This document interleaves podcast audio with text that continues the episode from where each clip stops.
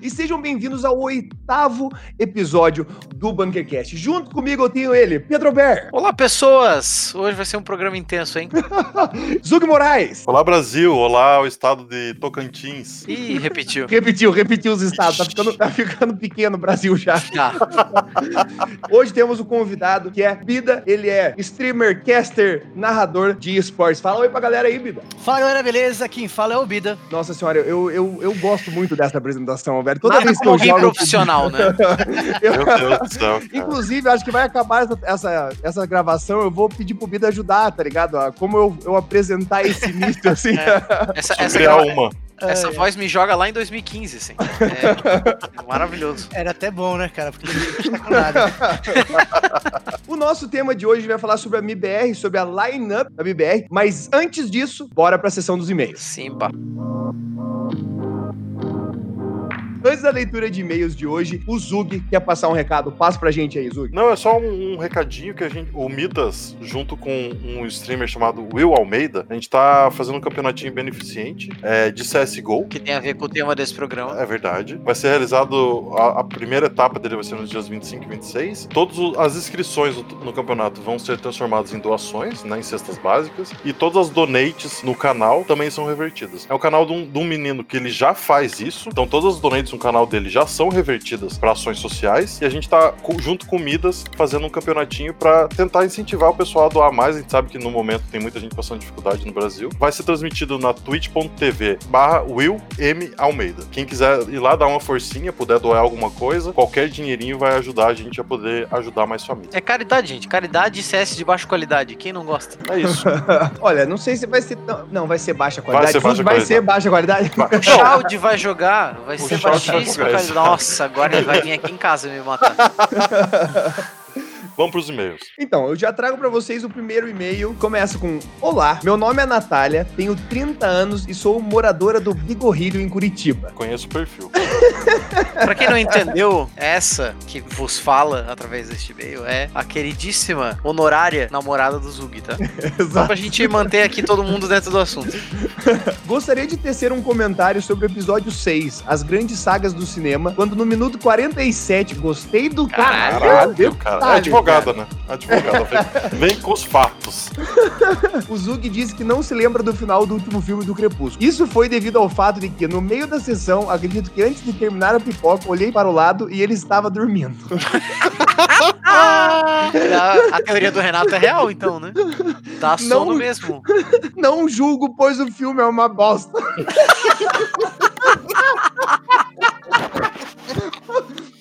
Fomos na sessão depois do primeiro jantar dele com a minha família. Ou seja, o menino é guerreiro. Olha só, cara. Batalhador. Beijo a todos e obrigada pelo entretenimento de altíssima qualidade. É isso. Ô, Ná, que isso, cara. Coisa mais obrigado. fofa, né, cara? Muito Esse- obrigado, Ná. Excepcional esse e-mail. Não sou só eu que durmo no crepúsculo, tá entendendo? Eu não lembrava disso, mas pode ser verdade. Eu tenho um e-mail aqui do Marcelo Bacen. Não, É, Marcelo Bezen, fala de novo. Ah, eu, eu errei uma, uma letra aqui. Marcelo Bacen. Desculpa, Marcelo. Perdão aí toda a sua família, seus antepassados. Eu não. Cara, eu preciso deixar isso na edição. Fala, rapaziada. Aqui é o Marcelo de Joinville. Apresentação pro Pedro ficar feliz. Aí sim. É isso. Velozes e Furiosos é top 3 melhores sagas do cinema. Mas o Renato não tá preparado pra essa conversa, pois está gastando tempo assistindo o Crepúsculo. Eu, eu só ouvi verdades. Meu Cara, eu Deus, vou- papas fortes. Mano, quando ele pegou e falou que tá no top 3, velho, eu assim, eu já larguei mão. Já. tá ligado? Velozes e posteriosos não dá. Ele ainda manda, concordo que a partir do quinto filme eles começaram a perder a mão nas cenas impossíveis. Ava. Mas os quatro primeiros são excelentes e carregam a franquia nas costas. Perfeito. Os primeiros Velozes e Furiosos, combinados com Need for Speed Underground 2, puta que pariu, que saudades. Marcaram uma Não, geração. isso sim, isso sim. Marcaram demais. Sim. Parabéns pelo podcast, cada vez melhor. É os guri. E ele coloca em letras miúdas lá no fundo: Pedro, cadê o bolo de cenoura? Eu sei onde tu mora, abre o olho. É. Caralho. Caralho. Cobrança ao vivaço. Velho. Os caras estão me caçando mesmo, tio. Que porra é Vai essa? ter que ter o bolo, irmão. Você que tá escutando, Tô de dieta, tio. Eu vou já, fazer um bolo do ar. já segue o arroba Pedro Laicos, entendeu? Com Y. E daí já vai lá cobrar ele no Instagram dele direto. Excelente. Eu tô com o e-mail aqui do Richard Rinaldi. E ele começa o e-mail com Olá, meus queridos. Foi bom, É, foi bom, foi muito diferenciado. Me chamo Richard, mais conhecido como Chicão. bom. Ok. Ok. Oi, Chicão. Tenho 30 anos. Trabalho com manutenção e minhas viagens. Tô curtindo muito ouvir o podcast de vocês. Excelente Que legal, momento pra ouvir podcast. legal. É o momento perfeito. Aquele momento que não tem o que fazer. Continue com o ótimo trabalho. Muito obrigado, a gente pretende. Só queria falar duas né? coisas. Um, na intro, o Renato falando Olá, estranhos. Renato, você pode reproduzir pra gente? Olá, Não, faltou, faltou, faltou uma palavra. Faltou estranhos, porque é um clássico. olá, estranhos. É isso. E aí ele diz aqui: me lembra daquele barbudão, não sei porquê. KKK, diz ele. Dois, uma ruiva, entre aspas, dessa que assiste Crepúsculo, sabe as falas de cor e ainda curte dormir com um vampiro é no mínimo uma situação inesperada. Eu só ouvi, só li verdades aqui, tá? Eu podia dormir sem essa. Eu tô um pouco triste, cara. Eu tenho, eu tenho que admitir pra vocês que escutar esse e-mail me machucou um pouco. Ele eu não deixa, sei se eu um- vou voltar ao normal. ele deixa aqui um abraço. Um abraço, Richard. Grande abraço. Trago aqui então agora o e-mail do Gustavo que mandou. Olá, ha, olá. ha. Todos os bunker, bunkercasters, como vocês estão? Me chamo Bonini, tenho 24 anos, sou vendedor e moro em São Paulo, capital. Excelente. Muito bom o tema desse programa 7, é que foi o que a gente falou sobre é, que a gente trabalha com o que gosta, né? Exato. Uhum. É, gente, eu acabei de receber um sub. Eu tô com o OBS aberto e, tipo assim. tipo, do nada, eu comecei a estudar fogo de artista. Falei, o que que tá acontecendo? Obrigado pelo sub! Se você for escutar, Edu, foi um prazer. Cara, aqui é muito multiplataforma, velho. Ele mandou: Uns dizem que se você trabalhar com o que gosta, você passa a não gostar mais de nada. Mas acho que deve ser questão de balanceamento. Precisamente. É muito bom ouvir essas histórias de vocês e ver que é sim possível você trabalhar com o que gosta se você correr atrás, mesmo que você demore pra achar o que realmente gosta. Sigo nessa luta diária pra conseguir trabalhar com animações, coisa que eu amo e que pretendo fazer isso uma carreira, né? Quer fazer disso uma carreira. Parabéns por mais um episódio sensacional e um agradecimento especial ao Renatinho pelas lives que melhoram meus dias após o estresse do trabalho. Um abraço a todos. Olá. Ô, louco, isso. irado. Então, velho, eu quero pegar aqui, velho, fazer um comentário desse, desse belíssimo e-mail aqui do Bonini. E acho que isso a gente pode falar por grande parte dos e-mails que a gente lê. É sensacional demais, cara. Essa, essa conversa que a gente tá tendo aqui, mano. Olha isso, olha isso. A gente acabou de ler os e-mails. As risadas estão estourando. Sensacional, velho. Muito obrigado, Bonini, por esse e-mail. Eu tenho também um e-mail aqui do Lucas Mila Porta. Que já entrou em contato uma vez com a gente, esse é o segundo e-mail dele. Bom Excelente. lembrar que ele é um participante assíduo aqui.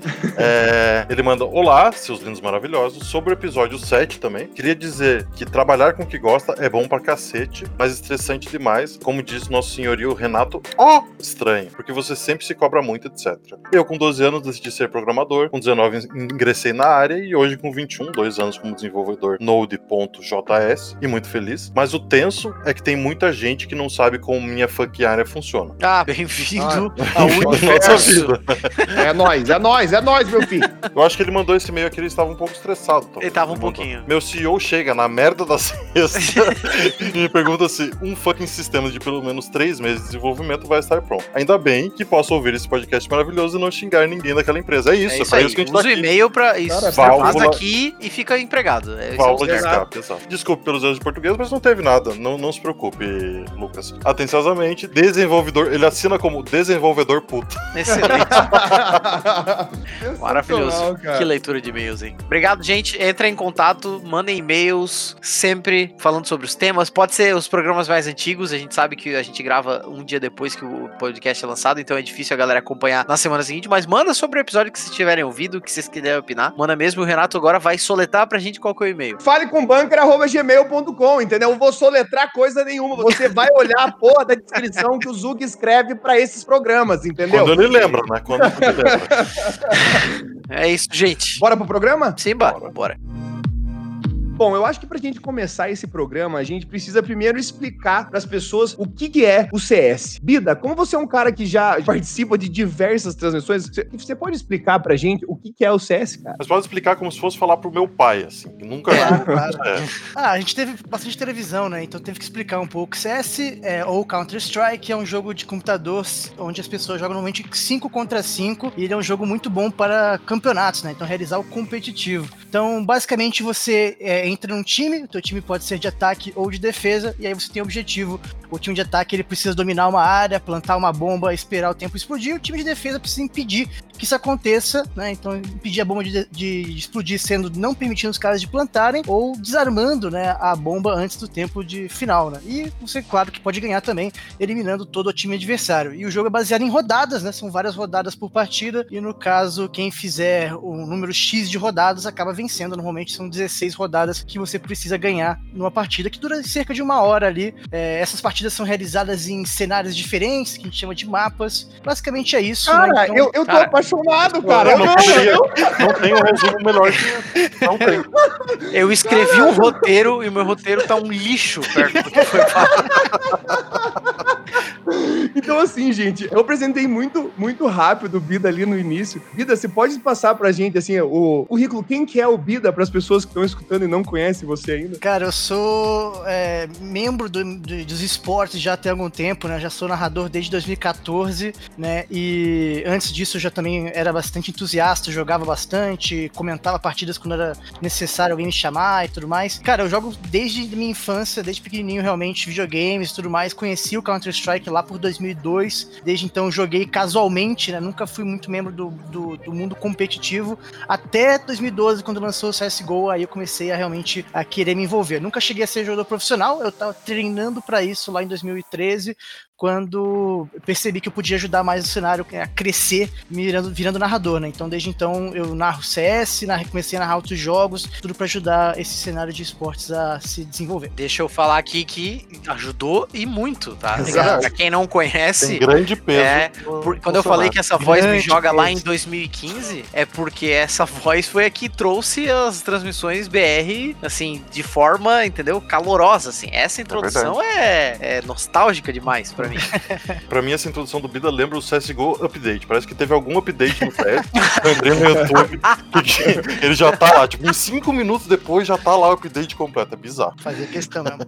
E agora a gente vai falar mais especificamente sobre o nosso tema, que é sobre a, tanto a line-up, né, da, da MIBR, como também o time. Eu hoje eu vou fazer, entre aspas, o papel do orelha, assim, porque vocês vão ver, velho. Daqui a pouco o Zug, Pedro e o Bida, eles vão começar a falar de datas aí. E, ah, não, porque o jogo e o time de não sei o que, assim. Então vamos começar falando sobre essa história desse time brasileiro. Porque hoje ele é MIBR, né, quer dizer, agora essa Agora line... não é nada. Não é mais.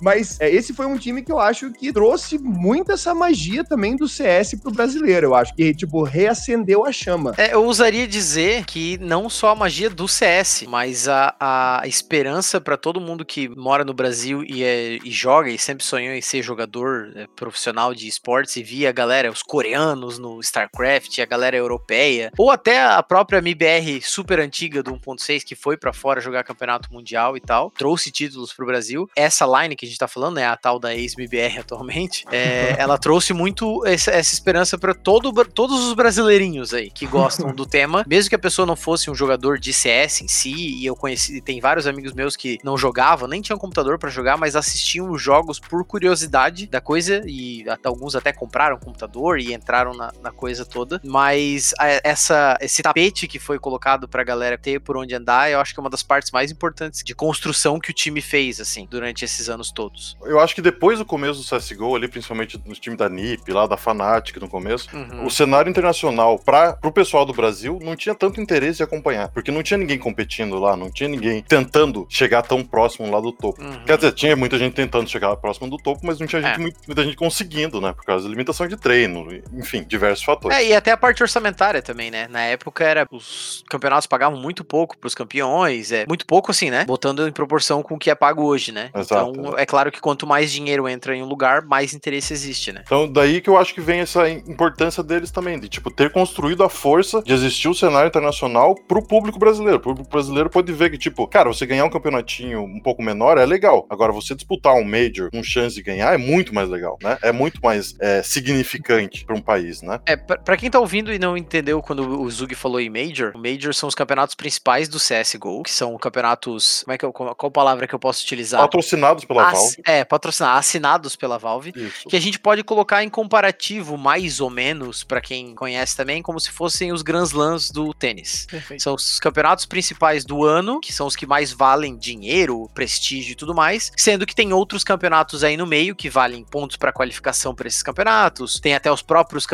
que são qualificatórios só e tal. Então, os majors são os principais campeonatos, é como ganhar um Grand Slam no tênis. Entender. E eu sei que, cara, pra gente falar sobre essa line, eu acho que é importante a gente voltar, né, lá atrás, quando ainda era Kabum TD, porque isso é uma coisa que eu acho muito legal de comentar também, pelo fato de que, no início, como era difícil, né, times irem pra fora, os caras fizeram uma vaquinha pra Uhum. conseguir ir pra fora. E, tipo, dá pra dizer que o CS, no- ao menos no Brasil, ele, ele começou mais com esse movimento, assim? O, o CSGO, né? É, exato. Falando do CSGO, não, não lá de trás, assim, porque eu acho que, ah, ao menos da, da MBR, é marcante as, as conquistas no CSGO, né? Na- assim, é, é difícil, Renato, porque o MBR 1.6 também foi gigantesco, né? E- É verdade. É, e era um, que- era um tempo muito mais complicado, né, Bida? Exato. E a gente pode separar, tipo, vocês falaram de MBR em três coisas, né? Tem o MBR que é o time de 1.6, o MBR o time de CSGO e o MBR os jogadores que estavam lá, né? Então que são Exato. coisas bem diferentes. O Uhum. time de 1.6 ele foi muito importante pra eh, deixar, né, o, o marca. preparado pra todo mundo, para todo o esporte brasileiro que vive hoje, né? Foram eles que começaram a preparar aquela estrada e tal, porque eles, eles disputavam campeonatos nacionais, foram campeões mundiais, né? Lá em 2006, naquela SWC né, mitológica que todo mundo lembra até hoje. Tiveram Sim. títulos também de Hack Winter, Game Gun, enfim, foram muito bons os jogadores na época que o, CS o cenário de esportes em geral no Brasil ainda estava é, engatinhando, né? Hoje a gente já tem uma, uma- muito diferente nessa situa- situação. Mas assim, o CS, o CS 1.6 morreu aqui no Brasil. Todos os times foram para outros jogos ou foram os jogadores foram trabalhar, foram estudar, foram fazer as coisas. E aí no CS:GO realmente lá que em 2012 o jogo foi lançado, mas a gente pode dizer que oficialmente no Brasil só começou em 2014. Uhum. Porque aí que tivemos essa vaquinha pro, pro time da Kabum, não era nem Kabum TD ainda, era Kabum ir pra França disputar a SWC. Nossa, velho, eu gosto disso, velho. Eu- mano, sério, mano, eu tô, mano, tá muito da hora isso aqui, cara.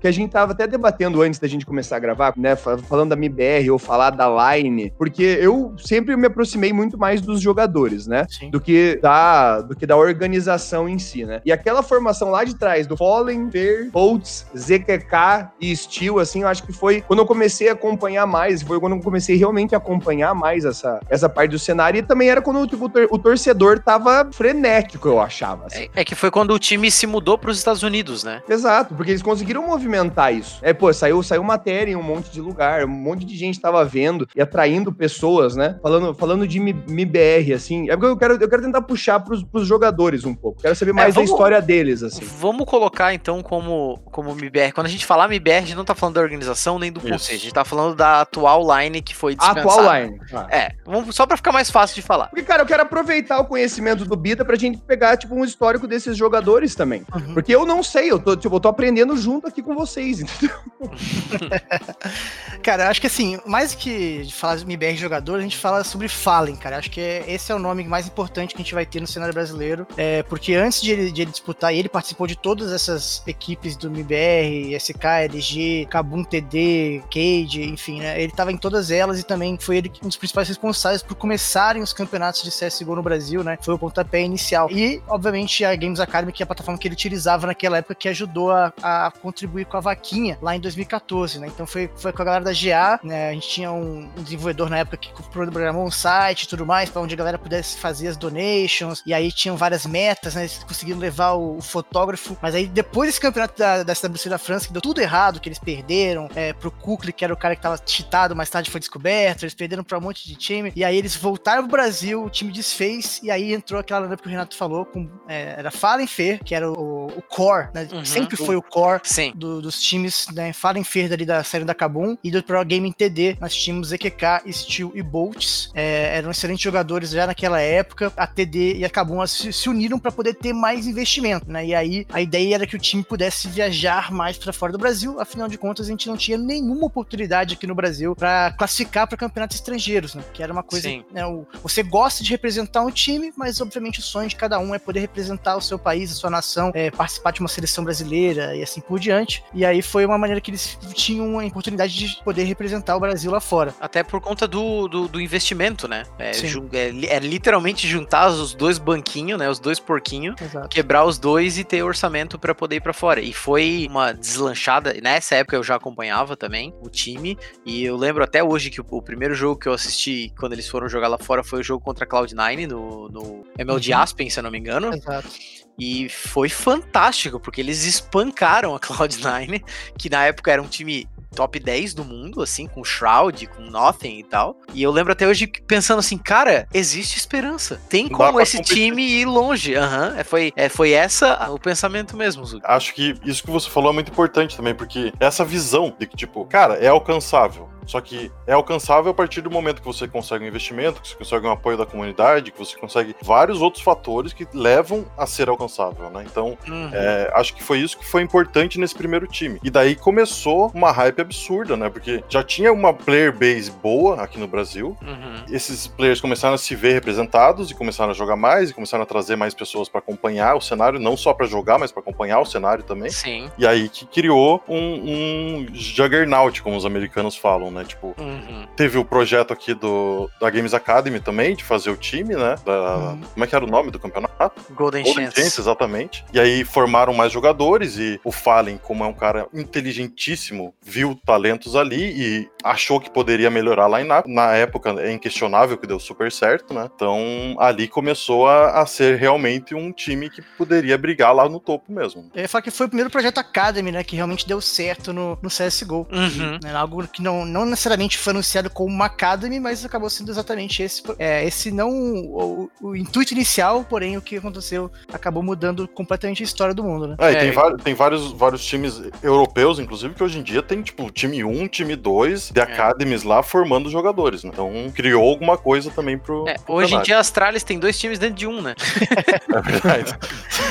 Os times Academy acabaram sendo um pouco extintos agora, né? Porque a Valve começou a se meter um pouquinho mais, né? A dona do é. jogo, ela falou que não podia podia ter disputando campeonatos, né? Chance de, de um time entregar pro outro tudo Sim. mais. Conflito né? de interesses, né? Conflito Exato. de interesses, exatamente. Exatamente. É, mas o que, o que é bem importante de, dessa parte que a gente tá falando aqui é que, apesar de que a gente, daqui a pouco a gente vai falar sobre o fim do time, né? Que aconteceu uhum. nessa semana agora, que é sempre muito importante, antes de qualquer coisa, lembrar que ninguém tira o que esse time fez pela cena nacional, assim. Pelo Brasil, efetivamente. Que nem o, o Bida falou, tem, é, o, o Fallen e o Ferna, que eram o powerhouse House, né? Efetivamente, Sim. que era o, o, núcleo da coisa. Mas todos os jogadores que passaram por lá, até os americanos que passaram pela line da MBR, o que esse time construiu pro Brasil, é, como esporte, como CS, como, como cena é, internacional, ninguém nunca vai tirar desse time. Independente do que aconteceu depois, independente de atitudes, de derrotas, de vitórias, independente. Isso sempre vai ser lendário. Ganhar dois Majors back-to-back -back não é qualquer time que faz, que foi o que esse time fez, depois de algumas alterações e tal, depois da entrada do próprio Code, né? Que na uhum. época foi no ano seguinte foi eleito é, o melhor do mundo, na, naquela temporada, né? Efetivamente. E assim, não foram campeonatos assim, nossa, chegamos lá e destruímos, cara. Não, foi sofrido o negócio. Não, mais... sofrido demais. A gente, a gente assistiu os jogos. Isso é importante falar aqui, entendeu? Eu, como torcedor que tipo, não manja porra nenhuma e assiste só pelo RP mesmo,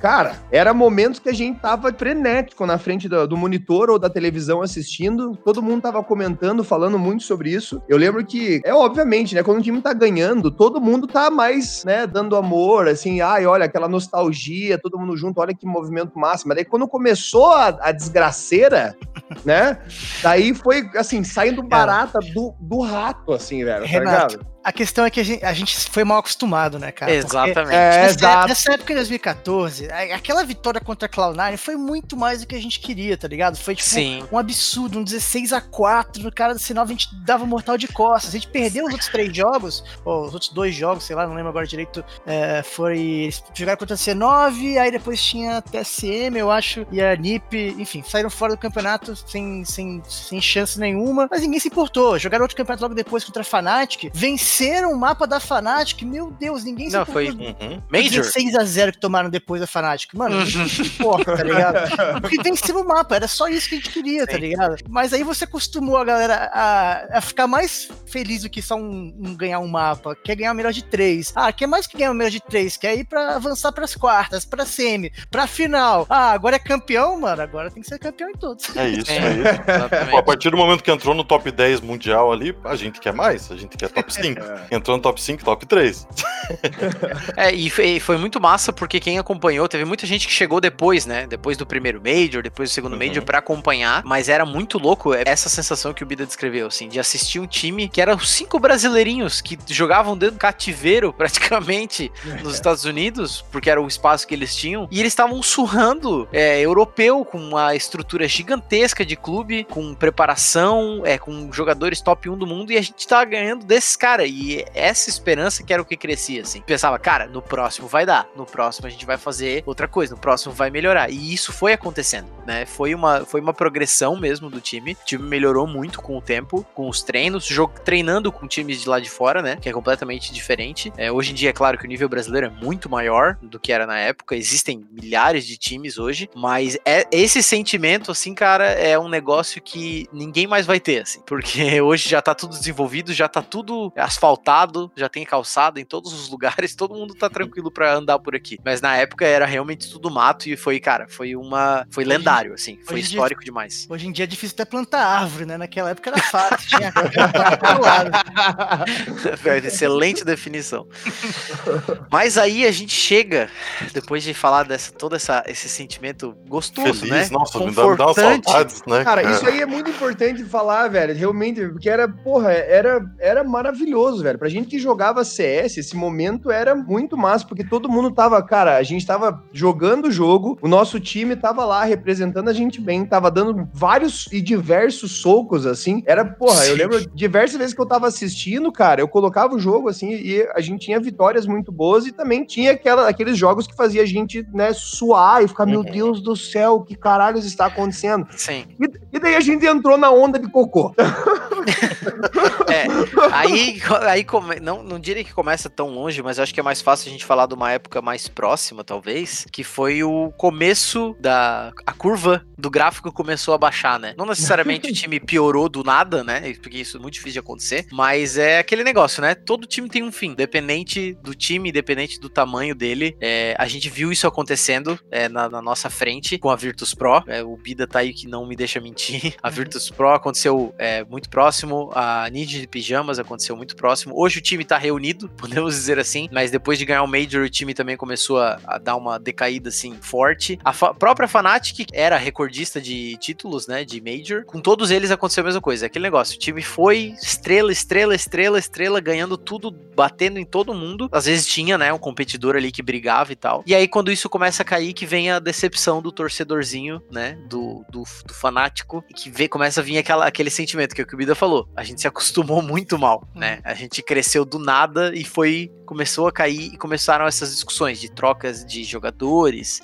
é, e, e substituição e trocou de organização até, né? Saiu da SK e foi pra, pra MIBR. Mas eu queria saber de cada um aqui, eu não sei se cada um vai ter um ponto específico. Aonde que vocês começaram a pensar nessa possibilidade, assim? Cara, talvez esse time tenha chegado no fim da validade dele. Faz um tempo que eu não tô acompanhando com aquele mesmo apreço que eu acompanhava antes o CS. Aham. né? Eu sei que pra, pra mim, assim, foi quando é, eu tava vendo realmente, tipo, ma- muito mais posts negativos dos jogadores, assim, Uhum. do que, tipo, paradas da hora do tipo, cara, nós estamos ganhando, estamos fazendo uma parada assim. Chegou numa hora, e eu acho que pra mim isso foi bem tardio, assim, mais recente, Uhum. sei lá, tipo, um ano talvez. Que daí eu comecei a ver que, cara, talvez não tá dando certo, tipo, os jogadores também não estão contentes contentes, porque para mim, é, como torcedor também, eu vejo uma, uma importância disso, né? Você tá, tá motivando os jogadores que você gosta. No, no esportes, eu acho que a agressão online, ela representa muito mais do que em outros esportes, que não são esportes, não são esportes eletrônicos, né? uhum. né? Porque as redes sociais, elas têm um peso muito maior, porque de certa forma também, alguns jogadores, não todos, né? Mas alguns jogadores tinham, é, fazem live, você, você recebe muito mais essa, essa agressão, né? De da galera tá assistindo e ficar lá assim, ah, porra, esse time tá uma bosta, assim. E quando eu comecei a ver essas coisas, eu comecei a falar, putz, talvez agora era, era hora de começar a dar uma mexida nesses jogadores aí. Mas eu também não tinha resposta, assim, tipo, o que, que eles podiam fazer para ser melhor, porque é, às vezes quando eu assistia o jogo, eu falava, putz, cara, pode ser uma parada, eles podiam tentar um approach mais agressivo, mas eu ficava, e aí? Né, eu não sei exatamente o que, que tá rolando lá atrás, assim. Então, uhum. para mim, o fio foi quando eu comecei a ver insatisfação e talvez infelicidade em posts, assim. Eu falei, cara, esse pá não faz sentido mais. Sim. É, pra mim eu senti muito quando o Zelão saiu as duas vezes do, da, da line-up. Porque, tipo, é, nenhuma das duas vezes me pareceu uma coisa que, tipo, o time quicou ele. Não, e, tipo, eu tô falando isso aqui, obviamente, como amador que acompanha por paixão o time. Não tenho nenhuma informação de dentro. Baseado em porra lá, nenhuma. Baseado em mim. Né? é, então, tipo, quando as duas vezes que o Zelão saiu, o discurso dele não foi muito legal e, tipo, não me parece um cara com histórico dele, de coaching e tal, não me parece um cara que sairia trocando farpas por nada, sabe? Então, as coisas que ele falou, as coisas, como ele se posicionou, me pareceu que não tava dando muito certo lá dentro mesmo, que uhum. a cultura não tava boa, que é, o jeito como o time tava se portando não tava bom. Então, para mim, ali foi a marca que eu falei: é, não vai, não vamos voltar pro topo com essa lineup nesse momento. É, eu acho que tem que lembrar também do. O Zé na primeira vez saiu pra, pra ser jogador, né? Então acho que o que se misturou um pouquinho foi quando o Yanko saiu, que saiu com o mesmo discurso. Isso, isso, Yanko, perfeito. Né? Quando o Yanko saiu, ele falou que tinha problemas intrínsecos no time e tudo mais, que coisas que eles não conseguiriam mudar, não, ou não estavam conseguindo mudar daquela maneira, né? Acho que quando o Cold saiu também foi um baque gigantesco. É, porque... essa foi a minha, a minha bandeira. é, porque você sabe que o Cold, né, por mais que ele possa ser tóxico diversas vezes em redes sociais tudo mais, é um, é um jogador que ele é muito competitivo, ele quer ganhar e se, se um jogador desse, desse porte per, perdeu as esperanças, né, de, de competir com os caras, é porque tem realmente alguma coisa, né, o time tava segurando, ele tava sentindo que o time tava segurando ele e ele precisava de voar mais alto, né. É complicado dizer de estando de fora quando, quando foi o momento que as coisas quebraram, quando as coisas pararam de andar, mas foram muitas mudanças de lineup, sempre a gente de fora, a gente não tem a informação completa de será que era isso necessário mesmo, porque quando você tinha ali o Steel e o Tarek, parecia que o time tava num, numa crescente, mas ao mesmo tempo eles não, não conseguiam desempenhar nos campeonatos. Então foram muitos momentos onde aconteciam mudanças da lineup do nada, né? Onde você menos esperava, de repente Sim. saía um jogador ou saía outro. E muitas vezes acontecia com a mesma pessoa, a mesma peça que foi colocada, saía, tentar uma outra peça. Que eu, achei um erro muito grande, na verdade, voltar aquela lineup com o Phelps. Né? Eles, o Code tinha, tinha anunciado que nunca mais queria jogar no time com o Phelps, né? Ele e o Taco, eles não estavam se dando bem com o Phelps quando saiu da última vez e voltaram com meio que uma proposta proposta de nostalgia, né? Acho que foi isso. Foi, esse foi na hora que saiu o Tarek e o Steel 2K, já tava, já tava o Taco no MBR, é, foi o que isso ali com a entrada do Phelps, foi 2019. Início de 2019 pra mim foi o, o, momento onde as coisas não estavam muito bem, porque eles trouxeram um time nostalgia. Falaram assim, ó, Sim. se a gente trazer esses caras que deram certo em 2017, as coisas vão pra frente. Eles uhum. pensaram é, muito assim, esquecendo as coisas que deram errado pro Phelps ter saído do time naquela época e tudo mais. E eu acho que ali começou realmente a entrar uma bola de neve que eles não souberam como lidar. A impressão que dava nessa época, até hoje, na verdade, né? Desde a saída do Code, para mim, para minha percepção pessoal, foi que parecia que a gente precisava reformar a parede e a gente só tava pintando ela. Era essa a impressão, assim. A gente tava uhum. só dando retoque. Não, vamos tentar aqui, vamos tentar ali. E eu não tenho nenhuma prova viva nesse programa, mas eu sempre falo pros meus amigos quando eu comento que os amigos da minha cidade, os que eu jogo CS normalmente, eu sempre falava, percepção que eu tenho, como o Zug mesmo disse, baseado em mim mesmo, é que era uma coisa de mentalidade assim. É, faltava um alinhamento das pessoas, como uma empresa mesmo. Uhum. Isso eu posso botar, é, em, botar com facilidade, assim, esse tópico, porque, né, eu também trabalho, então eu sei como que muda de uma empresa para outra. E às vezes a impressão é que tava tão enraizado na coisa, eu não sei por conta de quem, por culpa de quem, até porque eu nem sei o motivo, mas a impressão que dava era essa, tava tão enraizado que para mudar precisava de uma bomba, que foi o que aconteceu no último domingo, né? Muita gente falou que não esperava, eu honestamente esperava bastante, eu só não achava que ia ser do nada, assim, ia ser assim, com uma nota oficial e acabou, né? Eu acho que todo mundo esperava, na real, gente. É, existe a nostalgia ali, existe a paixão por ver essa, né, ao menos parte dos jogadores ali estando junto, né? O, o Fallen, o Fer e o Taco. É um, é um trio que eu gostava de ver jogando junto já. Mas, cara, quando tá muito tempo perdendo e acontecendo as desgraças, né? Porque, hum. meu Deus do céu, teve jogo com time tier foda-se que Perdão, time, foda-se, eu nunca cheguei lá, entendeu? Mas é meio que, sabe? Daí eu acho que todo mundo tava esperando, até porque eu, eu lembro que eu fiz um retweet, assim, para polemizar que tinham criado uma, uma parada falsa da MBR dizendo que tinha acabado a uhum. Uma parada assim. Tipo, ninguém ficou chocado no negócio, assim, sabe? Todo mundo já tava, ah, é isso aí que vai acontecer mesmo, que bom. É, assim, a gente espera por um lado, mas por outro, cara, a maneira com que os jogadores estavam deixando a, a gente acreditar é que as coisas estavam dando certo entre eles. Os resultados uhum. não estavam vindo, Sim, mas o clima estava bom, as coisas estavam encaminhando, eles tinham percebido coisas que eles podiam mudar, né? Acho que talvez a velocidade com que, aprendiza, que o aprendizado chegava demorava para eles, mas parecia que eles estavam desenvolvendo, né? Pelo ponto de vista de organização, as mudanças eram importantes, porque os jogadores eles estavam recebendo salário de Tier 1 e não estavam desempenhando como Tier 1. Pelo menos eu imagino que seja isso, né? afinal de contas eles tinham um contrato já mais, mais antigo, eles não iam perder esse salário com o tempo. Uhum. A, a, parte da decisão de tirar o Dead, eu acho que é, foi por conta dos bugs, né? Que ele foi uhum. pego utilizando. E mais do que foi pego utilizando, cara, foi muito triste a maneira com que os jogadores e o Dead reagiram quanto a isso, né? Eu sei que no Metaforando o cara sempre fala que normalmente quando o cara é inocente, ele tenta. Ele fica, tipo, assustado, ele, ele quer agredir meio que. Uhum. Ele fica mais agressivo realmente. Então foi, acho que até pode ser um caso ali que eles tentaram ser mais agressivos na, na maneira de resposta, mas até no próprio post, né? Sim. Pra contextualizar as pessoas, teve um bug no jogo onde o coach, né, que é o, a, o sexto player, entre aspas, né, o, o, gerente, o diretor,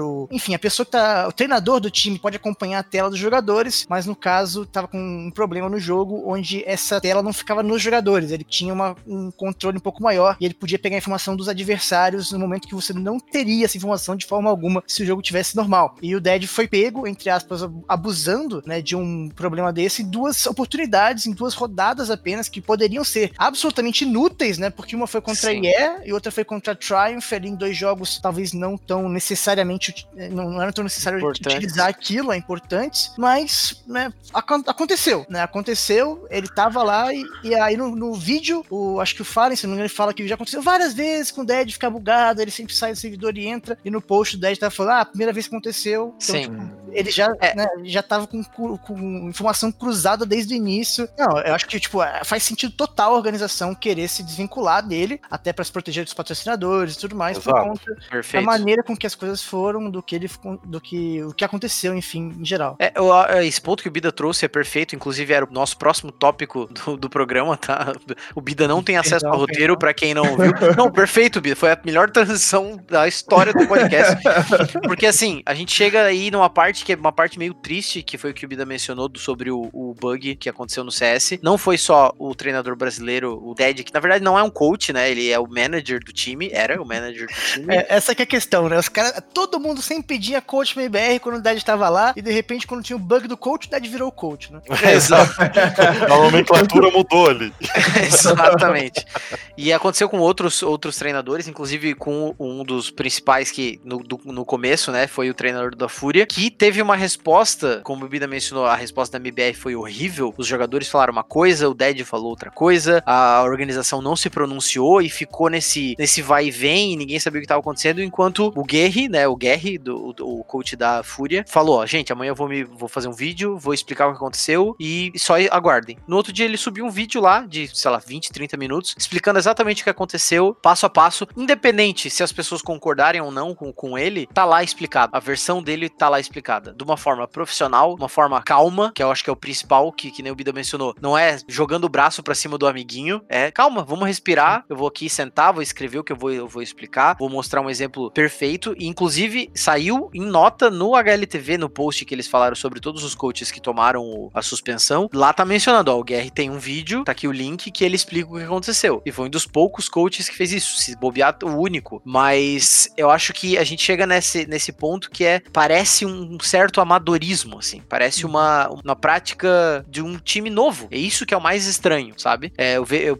essa é a minha percepção como torcedor mesmo do time, que sempre tava lá para defender, mesmo quando o time tava naquela ladeira para baixo, assim, violenta. É um pouco triste, assim, ver que não tá claro o que aconteceu. Mesmo seja nesse caso, seja quando o time foi dispensado, sabe? É, é um pouco é um pouco triste, assim. A visão que eu tenho dessa, dessa parada, assim, de é, o profissionalismo e tudo mais, eu acho que, cara, comparado com como começou, hoje a gente já tá indo muito melhor, né? Tem muito mais estrutura para fazer esses campeonatos, para montar essas equipes e tal. Mas eu ainda acho que a gente tá muito longe de chegar numa estrutura que tem o futebol, enfim, e outros e outros esportes, assim. Ao menos é, essa é a percepção que eu tive de ir em campeonatos, tanto no Brasil quanto lá fora, e ver que, cara, não é uma super mega organização, cara. Não, então, mas Sabe, assim, tu tem que, tem que botar também em paralelo com isso, a questão do, da organização e tal, é que assim, quantos anos o futebol existe, né? E quantos Sim. anos existem os esportes? Então, se tu for botar nesse, nesse parâmetro, tu vê que, cara, realmente tá começando. É inicial, mas se tu compara de cinco anos atrás para hoje, principalmente a estrutura dos times, é assustador. E por que que eu digo que eu,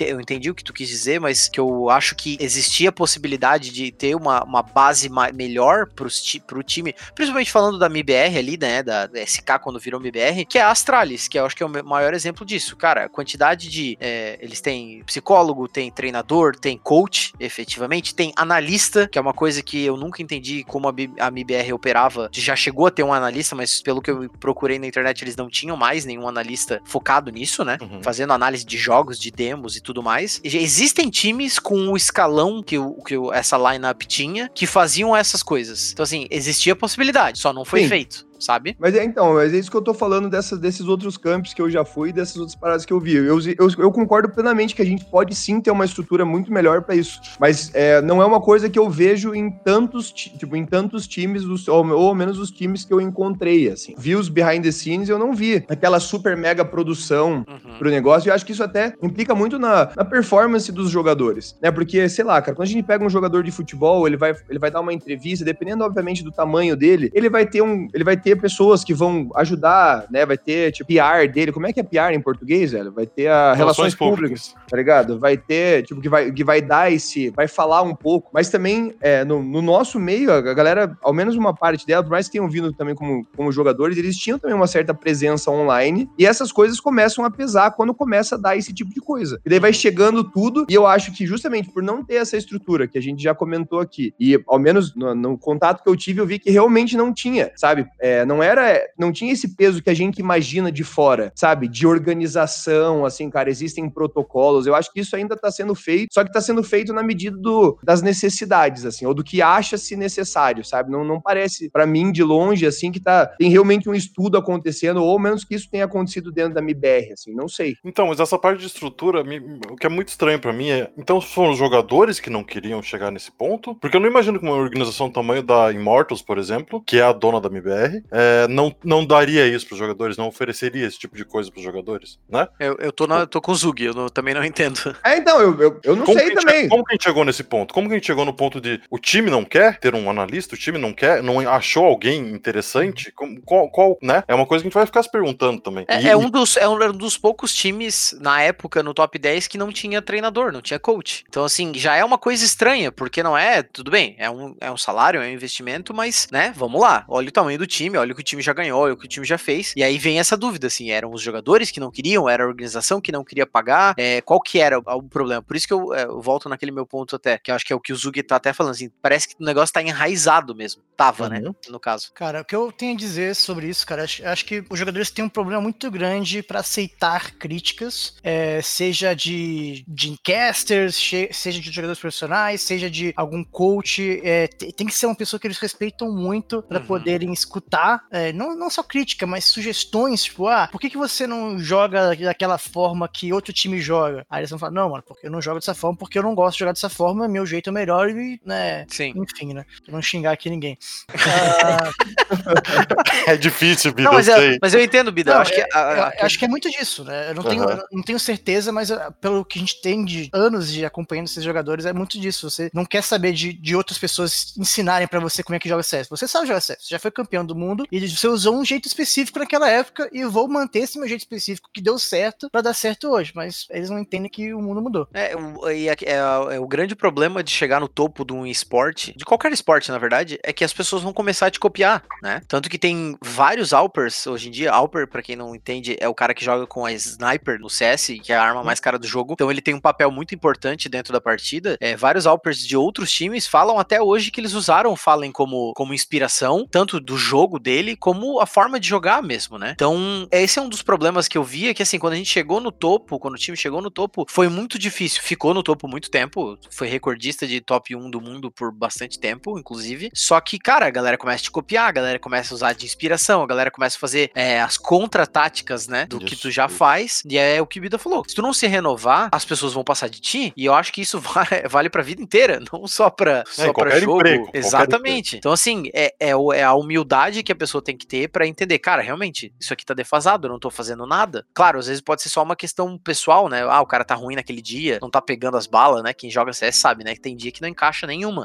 Não mas não, mas é, exato, não tem que fazer. O negócio é fechar e dormir. Mas é, num time profissional, isso vai acontecer eventualmente, em alguns casos, mas assim, quando tá acontecendo um ano, seis meses, né? Já não é uma coisa isolada. E não é tirando um jogador, dois jogadores, substituindo eles, que vai mudar o time inteiro. Vai mudar alguma coisa, com certeza vai influenciar, mas não vai, nossa, transformar aquilo tudo. Eu, eu não consigo não tirar um link da internet disso, sabe? Eu, eu, eu vejo muito o comportamento na internet e vejo isso passando também é, para jogadores em, em, encontros, em eventos, em campeonatos e tudo mais. E eu acho que, porque como tem, os campeonatos eles têm as mesmas regras, todos ou não? Não, não. Não, não. não. Os formatos são bem diferentes. As regras não mudam tanto, mas os formatos são bem diferentes. Bida, você sabe, tipo, como que isso funciona mais ou menos no outro, no, no, nos outros times, assim? Qual que é a estrutura, qual que seria o time referência para esse tipo, no, no, no, quesito maturidade no esporte, assim, é, profissionalismo de jogador e essas coisas que, que a gente poderia pegar como exemplo pra gente fazer esse comparativo? Eu acho que o maior exemplo mundial é a Astralis e o maior exemplo brasileiro é a Fúria, que são equipes com uma estrutura completamente diferente, né? A Astralis, os caras são ridículos, né? O que eles fazem lá, tem todo coach físico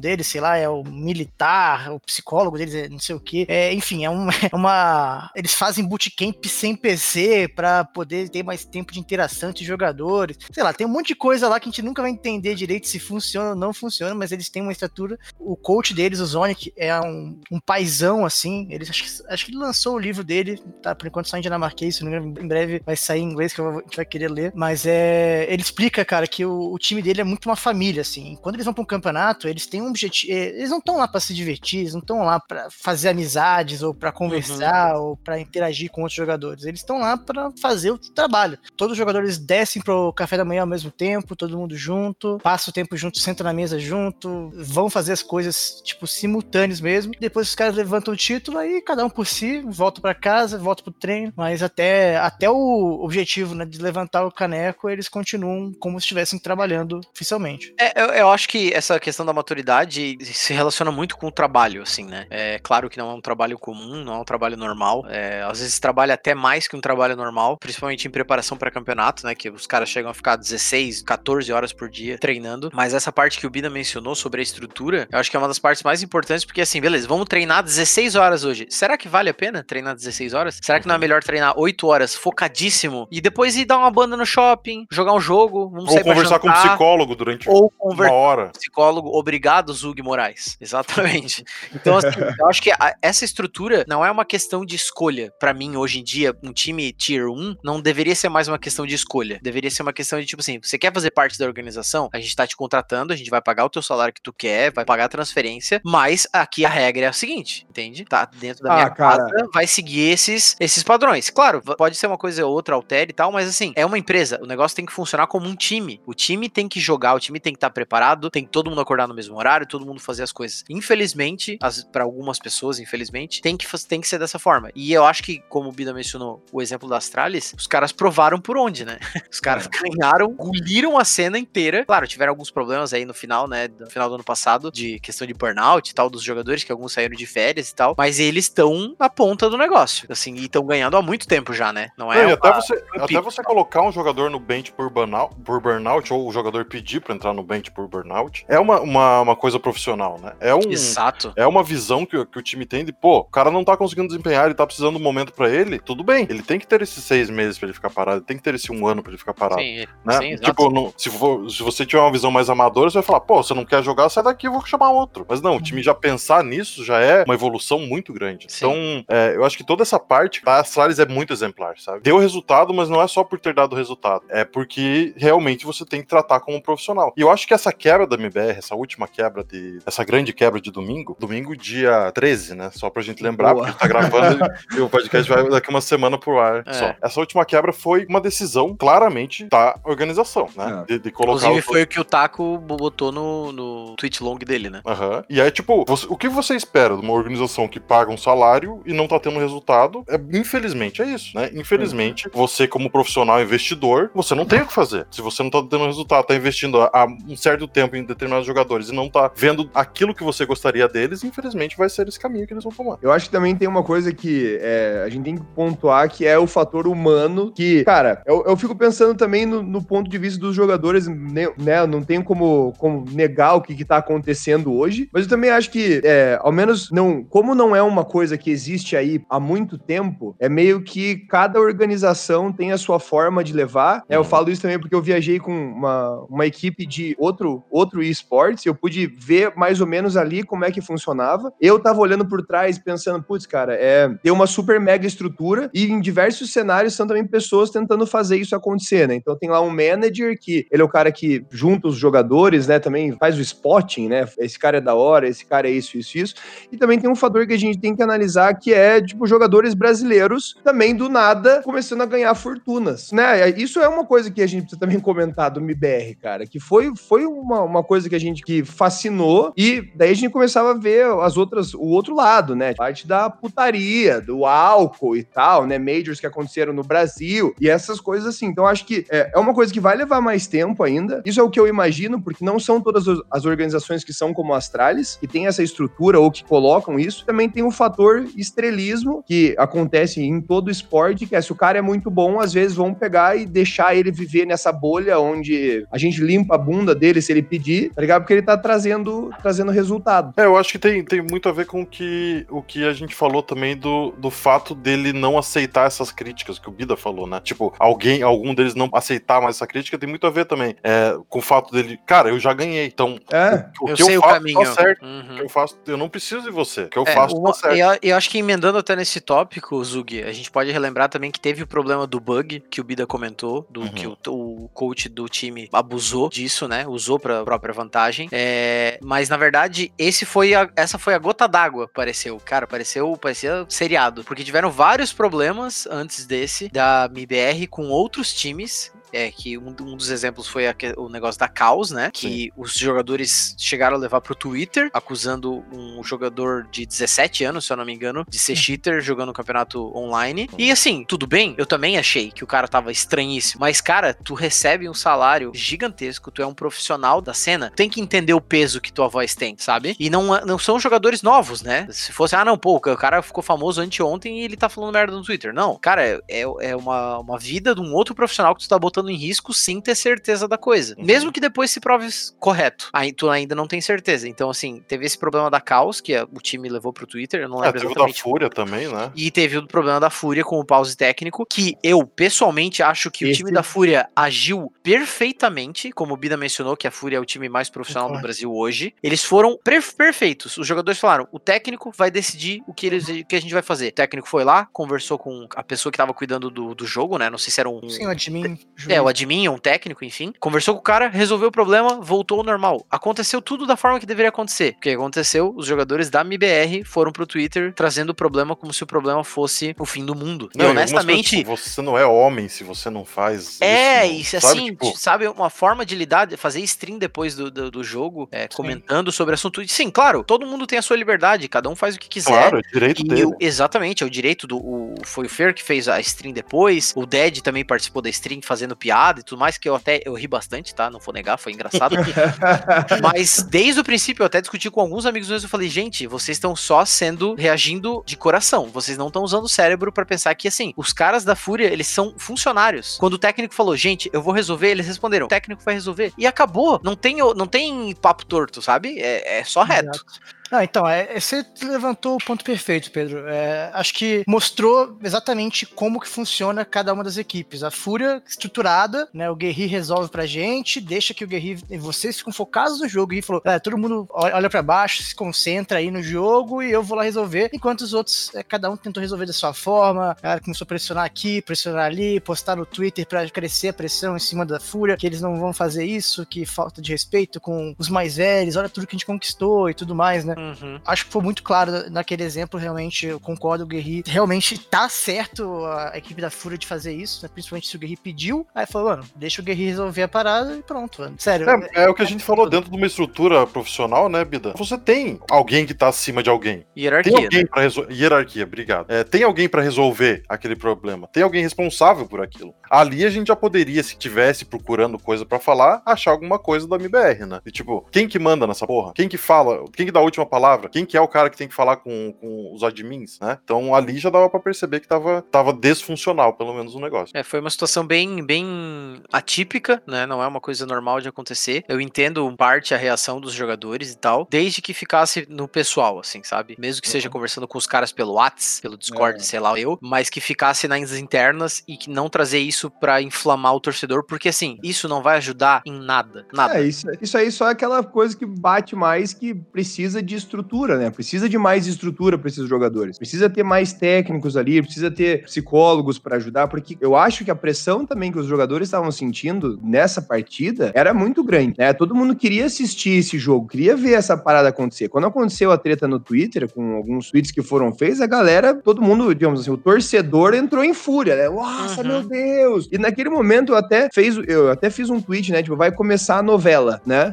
Porque é, eu gosto do esporte, cara. Eu gosto do esporte robótico e mecânico. Isso sou eu. Eu gosto do tipo assim, quem resolve isso é tal pessoa. A pessoa disse, ok, sabe? Eu não gosto daquela parada de ficar discutindo. Eu acho assim, cara, eu quero ver bala, eu quero ver o jogo, eu quero ver o negócio ser bonito, Hum. né? Isso aí é, é a forma como eu gosto de ver, assim. Mas, cara, não é o esporte, não é assim, né? A gente tem, tem todo um mercado aí também de polêmicas. A gente sabe disso. né? Tem, tem es- estratégias de, de imagem que rolam também, né, por, por trás disso. Então, eu acho que, cara, tem que ser, tem que ser analisado tudo, né? Tem que tentar olhar o máximo também para tentar entender por que, que essas coisas também aconteceram. Porque não era normal, Sim. né? Isso não, isso não é uma coisa que faz parte deles, ao menos é o que eu acho, né? Ou se acontece, acontece por trás, a gente não faz a menor ideia, porque não é uma coisa que aconteceu sempre, ao menos pra gente. A gente não via um monte de polêmica de- de- dessas coisas. Só que foi justamente quando começou a, a- a dar ruim, é quando começou a.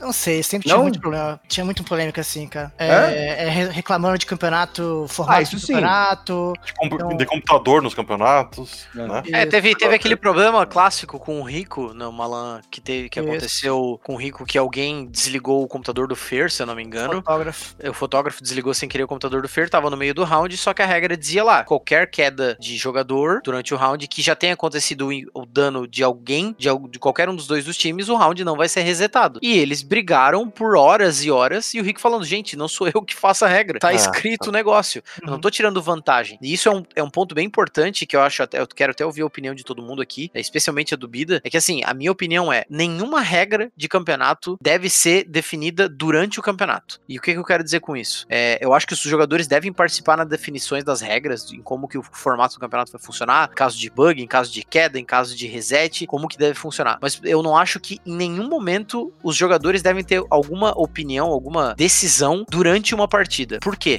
O que que acontecia? Ah, não, o cara caiu lá, não, vamos fazer fair play aqui, vamos resetar. Mas o que acontece? Quando rola isso, existe a pressão pelo fair play. E aí eu acho que tá errado. Exato. Então, a regra do campeonato ela deve ser seguida como gravada em pedra. Tá Uhum. escrito lá que se alguém sofreu dano, o round não volta, não volta, gente. Não tem que discutir, o jogador não tem poder de decisão, o admin vai chegar lá e vai falar: gente, aconteceu, não vai voltar o round, segue a vida. Ah, mas porque os caras ali falaram que era voltar o round? Não me importa. For. Não vai voltar, porque essa é a regra. Vocês discutiram isso antes do campeonato. Durante o campeonato não vai mudar. E aí eu queria ouvir a opinião de vocês, porque essa é a minha sobre esse assunto. É, para mim essa sua opinião não é nem um pouco polêmica. Para mim é isso aí. A regra tá no papel, a regra. Se não cabe interpretação pra regra, e nesse caso para mim não cabe interpretação, é, acabou. O round teve dano, não vai ser voltado, tem que ser levado ao pé da letra. Isso é um, isso é um profissionalismo, isso é um nível que o CSGO deveria estar no momento. Cara, é uma coisa complicada porque assim, o público ele vai sempre vai sempre ter interferir nesse tipo de coisa. A gente aconteceu algo semelhante na Copa Hakim, onde um jogador ele era, era valorante no caso, né? Então Sim. o jogador acabou ativando uma trapaça, né? Que as, as trapaças estavam ativadas por conta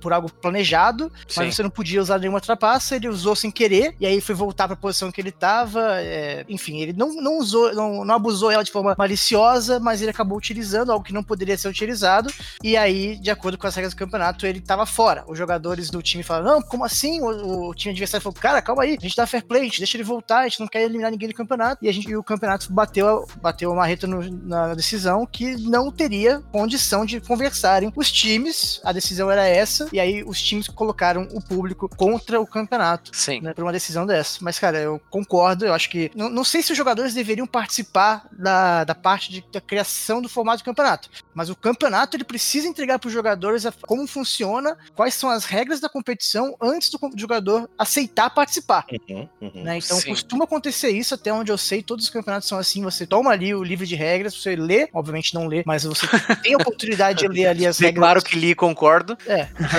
Pode ler as regras e falar, eu tô, tô por dentro, eu quero fazer isso mesmo. E, cara, basicamente, eu, com, nesse tempo todo, né, que tiveram várias lamps diferentes, eles tiveram várias vezes que reclamar. Inclusive, tem um, um momento que eu me lembro bastante, né, que o Codizera pegou no meu pé, me chamou de Senhor da Verdade, né, porque era final da CS Summit, o MBR, na verdade, era SK naquela época, em 2017, eles venceram todos os jogos da Winner e eles viriam pra grande final sem nenhuma vantagem, porque Uhum. o, o formato do campeonato dizia nas regras. Eu, eu peguei o livro das regras, eu perguntei pra galera da produção também, porque eu tava narrando o campeonato, falei, Sim. tem alguma vantagem? E eles falaram, não, não tem nenhuma vantagem, acho que no máximo veto, sei lá, de mapas que você vetava, você podia escolher se começava ou não começava, e, eu- e aí o, no Twitter os jogadores postaram, ah, a gente já vem na, na grande final com mapa de vantagem. Eu, fa- eu falei, Code, não, não é assim não, a regra fala que você tem que vir do, você não tem vantagem nenhuma. Aí o Code falou, não, não, senhor da verdade, então vou ver se aqui se é isso mesmo. E aí acabou que eles mudaram a regra do campeonato, né? Durante o hora, campeonato. Durante o campeonato, a organização mudou, falando, ah, realmente justo os caras terem. Tipo, eu tava torcendo pra eles que, eles- que eles tenham essa vantagem, tá ligado? Claro. Eu não quero tirar isso deles, mas na regra não tava, tá ligado? Sim. E é mais uma coisa que aconteceu, uma pressão. É, esse é, o- é o tipo de situação que não pode, não, não pode existir abertura pra isso, né? Eu acho que essa que é a questão. É, porque, claro, com 20, 30 pessoas pressionando uma equipe de produção que, tudo bem, às vezes é grande, mas pressionando a galera que tá cuidando das regras, cuidando do, do- da parte esportiva do campeonato, não pode existir. Porque imagina como seria o esporte normal, o esporte, né, tradicional com isso, assim. O jogador no meio do jogo fala, não, juiz, né, veja bem, isso não acho que não é cartão amarelo. E debater com o cara a regra. Gente, é a regra, tá escrito. Quer mudar É. depois do campeonato? Muda pro próximo campeonato, bota lá, ó. Se tiver lower e, e upper bracket,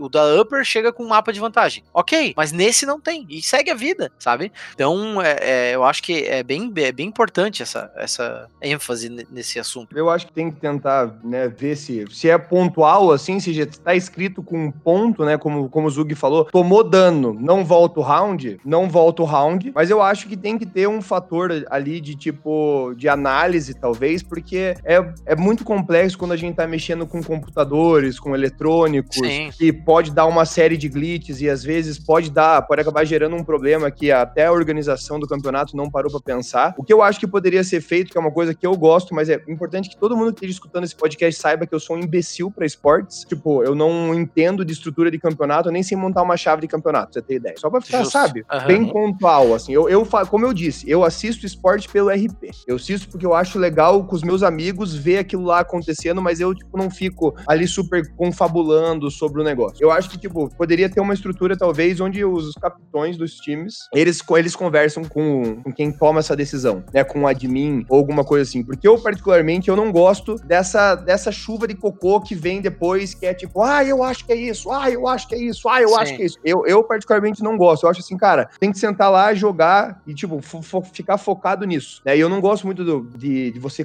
contestar, sabe? Ah, não sei o que, não sei o que lá. Cara, tá sendo debatido. Isso aqui é, é feito pra ser justo, né? Né? Então eu acho que tem que ser, tem que ter essa parada mais de bom senso e os organizadores eles têm que pensar em formas de minimizar o fator estrelismo, né? Isso é, isso é uma coisa importante também. Cara, isso tudo gira com o público. São as pessoas que estão indo assistir, né? Então tem, cara, pô, quantos, quantos perfis existem de fofoca, né? Que isso acaba também alimentando um outro mercado e a gente sabe que isso faz parte também para um campeonato, né? Quando, quando gera polêmica com os jogadores, se não é uma parada que a galera xinga a, organ, né? Chega, xinga a organização do campeonato, acaba acontecendo tipo, muitas coisas boas para as marcas estão fazendo e estão gerindo esses campeonatos, né? Mas falando do esporte, eu, eu, a minha opinião é, se a regra tá ali e tem como ser aplicada como um ponto, tá com um ponto. Aconteceu isso e acabou. Mas se tem alguma margem para discussão, devia ter inclusive um timer de tempo. Eu sou muito desse, assim, sabe? Vai lá, você tem cinco minutos para justificar para mim por que, que tem que voltar, tá ligado?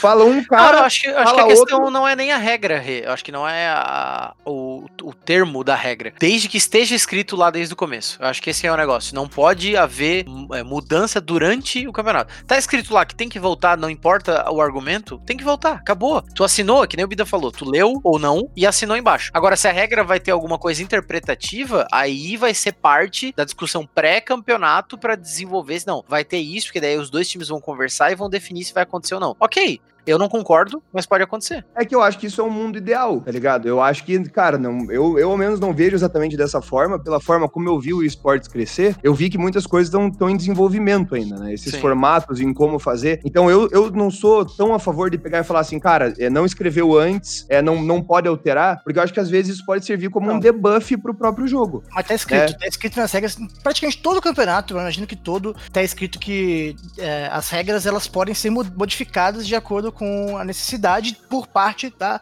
organização. organização. Então, tipo, a organização é. tem essa possibilidade de mudar regras, como foi o caso da CS Summit lá que eu mencionei, uhum. é, mas teoricamente por conta de realmente imprevistos muito grandes, né? Então... É, o, não, tipo, o ideal seria que não fizesse isso, realmente, porque isso é muito prejudicial para os jogadores também, para a galera que tá, tá, jogando ali ter que lidar com uma alteração, ou às vezes você constrói todo um planejamento baseado naquilo, e no final das contas, cara, sei lá, muda alguma coisa. É muitas, são muitas variantes, né? São várias pessoas, né? então, claro que se tiver tudo isso escrito antes, é melhor, mas eu acho que não é tão simples assim de pegar e falar assim, ah, é, é dessa forma, agora. Eu trabalhei junto com a GA, a gente organizou os primeiros campeonatos de CSGO no Brasil. No primeiro, tipo, a regra que a gente começou a fazer tudo do zero, né? O nosso livro de regras. Uhum. A gente uhum. pegou outras regras que foram usadas nos campeonatos internacionais e tal. Cara, aí, beleza. Primeiro por cento do campeonato a gente acrescentou mais algumas coisas. Tinha essas regras de, tipo, se o servidor cair, é, se, se, o servidor crachar em, em, tal round, a gente começa a partida do zero. Tava escrito ali. Se o servidor crachar e tal,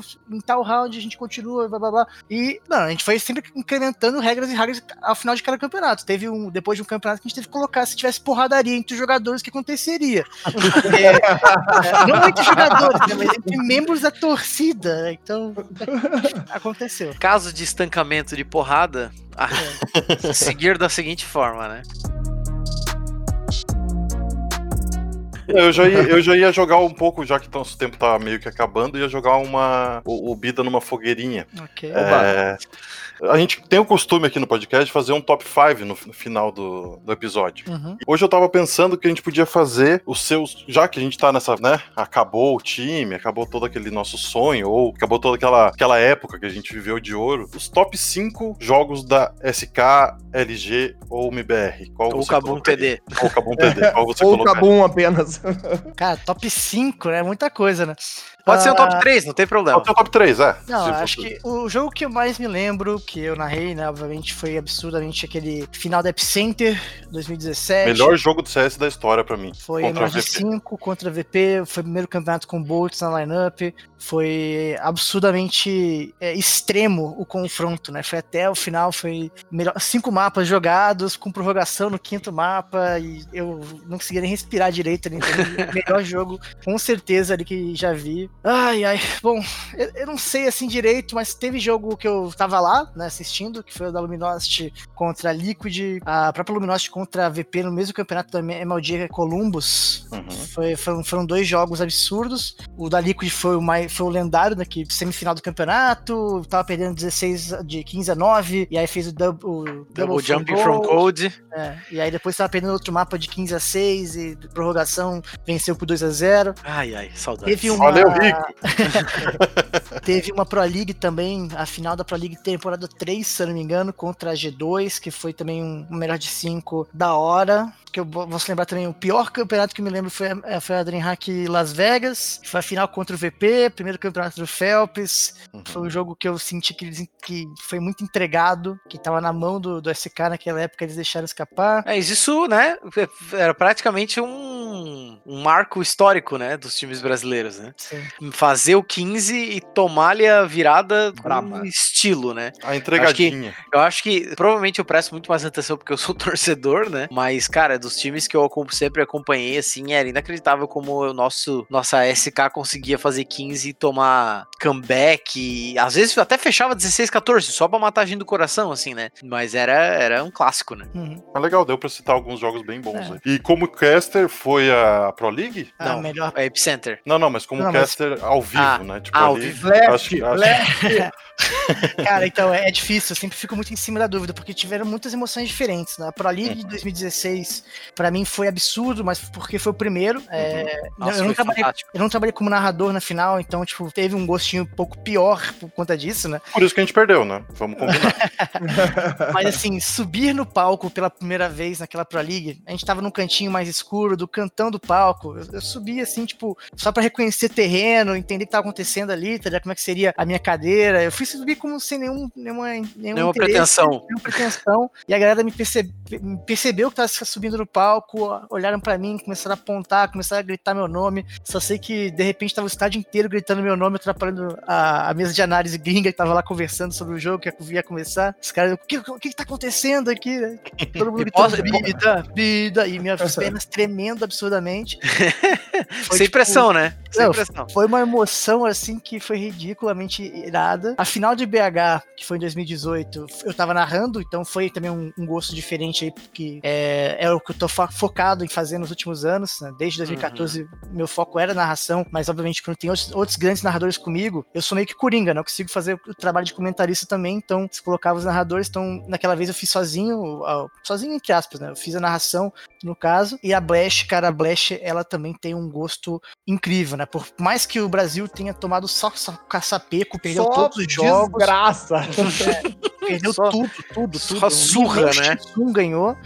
Aí, cara, foi, foi o primeiro campeonato que tratou a gente como estrela também, sabe? Tipo, eles colocaram. Eles tiveram antes do campeonato uma reunião com os talentos, explicando o que, que é a Blast, qual que era a ideia deste campeonato, qual que, que era a identidade visual, apresentou a gente pros talentos internacionais, né? Tipo, eu conhecia muitos deles, mas, pô, é um negócio muito da hora. Tipo, teve essa oportunidade de você ver o troféu antes, conversar com cada um da Blast, tipo, os, os, os manda-chuvas que vieram pro Brasil para entender entender um pouco mais sobre a ideia deles. Tipo, cara, foi do caramba. Uhum. Tinha um cara responsável por, por todos os talentos BRs, então, tipo, você precisava de um lenço de papel para chorar, ele chegava correndo pra você e trazia um lenço de papel. Ele tava lá sempre correndo pro lado pro outro, ajudando a gente, cara. Então, tipo, eles trataram a gente muito bem e, afinal de contas, a, a transmissão, né, a narração foi no meio de tudo, tá ligado? Tipo, Sim. eu olhava pra um lado, tinha a galera gritando, olhava pro outro, a galera gritando, isso tudo uh, praticamente né, cinco passos na minha frente. Pra trás de mim tinham todos os jogadores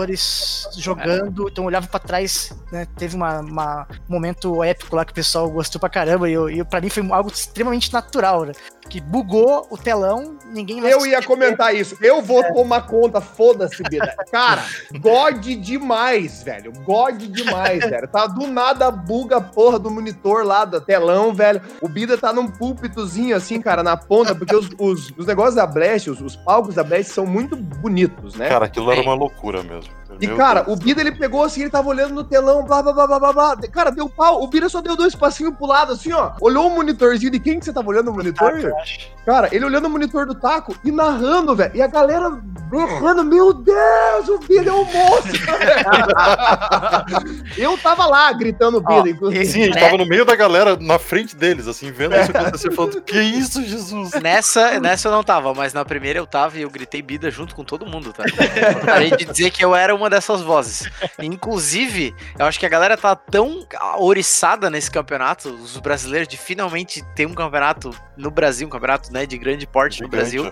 que era, cara, era inacreditável como a galera gritava. Assim. Era, era um negócio absurdo. Eu fui. eu- o evento esportivo maior que eu já fui foi numa final de Libertadores no Murumbi, que foi um negócio assustador, mas, cara, ver isso acontecendo pra um esporte de a galera tá enfurecida com qualquer coisa. Cara, foi maravilhoso. Foi uma experiência, assim, é, sem nota, assim. É, foi um negócio Não. muito.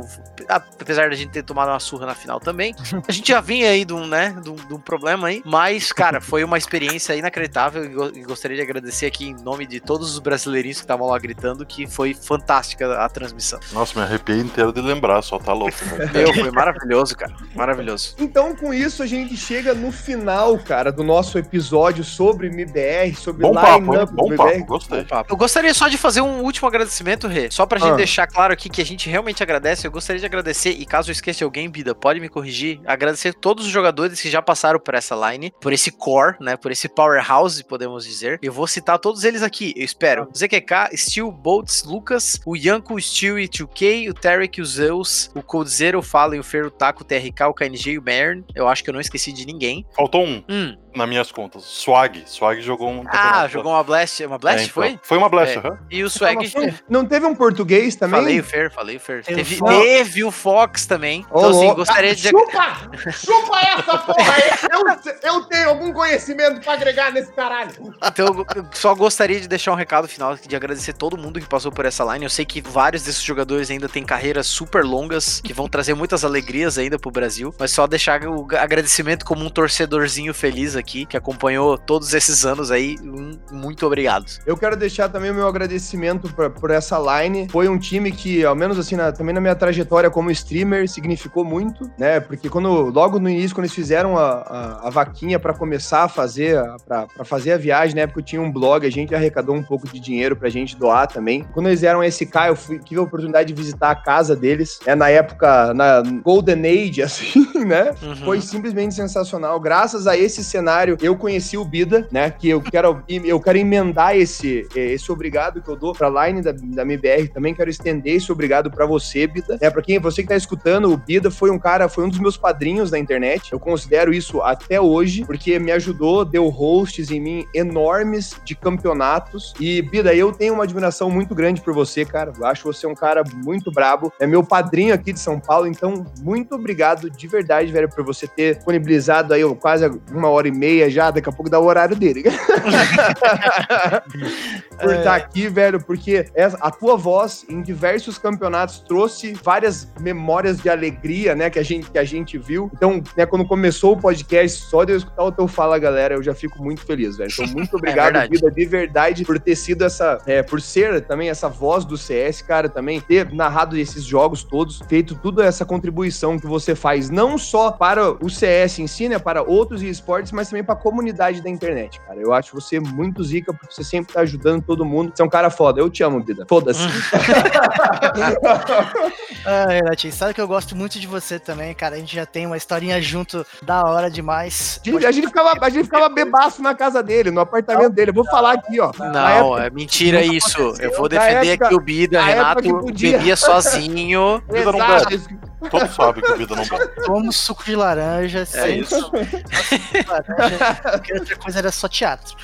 Bida, deixa tuas, teus contatos aí, redes sociais. Agora é hora do jabá. Cara, pode me seguir lá no Twitter, no Bida. As outras redes sociais é Bernardo Bida normalmente, então você vai me encontrar nesses lugares aí, como Facebook, YouTube, Instagram. E eu faço lives na Twitch também, no Bida também, meu canal. É, obrigadão pelo convite, pessoal. É legal demais de falar sobre o CS aqui, relembrar essas histórias todas, cara, que fiz, eu fiz parte. e Vocês vocês fizeram também sua parte acompanhando, torcendo, mandando energia. É, é uma pena que a gente não consiga, tipo, trazer essa emoção do zero, eu acho, pra todo mundo que tá chegando no Sim. cenário hoje, pra entender, né, exatamente o que, que a gente passou, porque foi- foram momentos é, maravilhosos e eu espero que a gente continue ou tenha mais oportunidades de, de sentir algo semelhante, né? Porque do jeito que foi, nunca mais vai ser possível. E só pra responder, The Last Dance não acontecerá. Não, mas isso daí, olha, só tendo muita, muita fé mesmo, porque Muito só pode ser fé. positivismo pra falar É, aí, porque Gente, vamos os real, realistas vai. aqui. É. Os realistas não aceitam esse tipo de coisa. Então é isso, gente. Muito obrigado por vocês terem escutado esse episódio. Chupa, Pedro. Eu falei É isso! escutado dessa vez em Finalmente. vez de assistido. então, gente, muito obrigado, cara. Que episódio sensacional, cara. Meu Maravilhoso. Deus do céu, velho. Meu Deus, é fantástico. Gravamos com uma estrela. É isso. Realização de um sonho, de verdade. Guys, um grande abraço a todos e falou! Falou!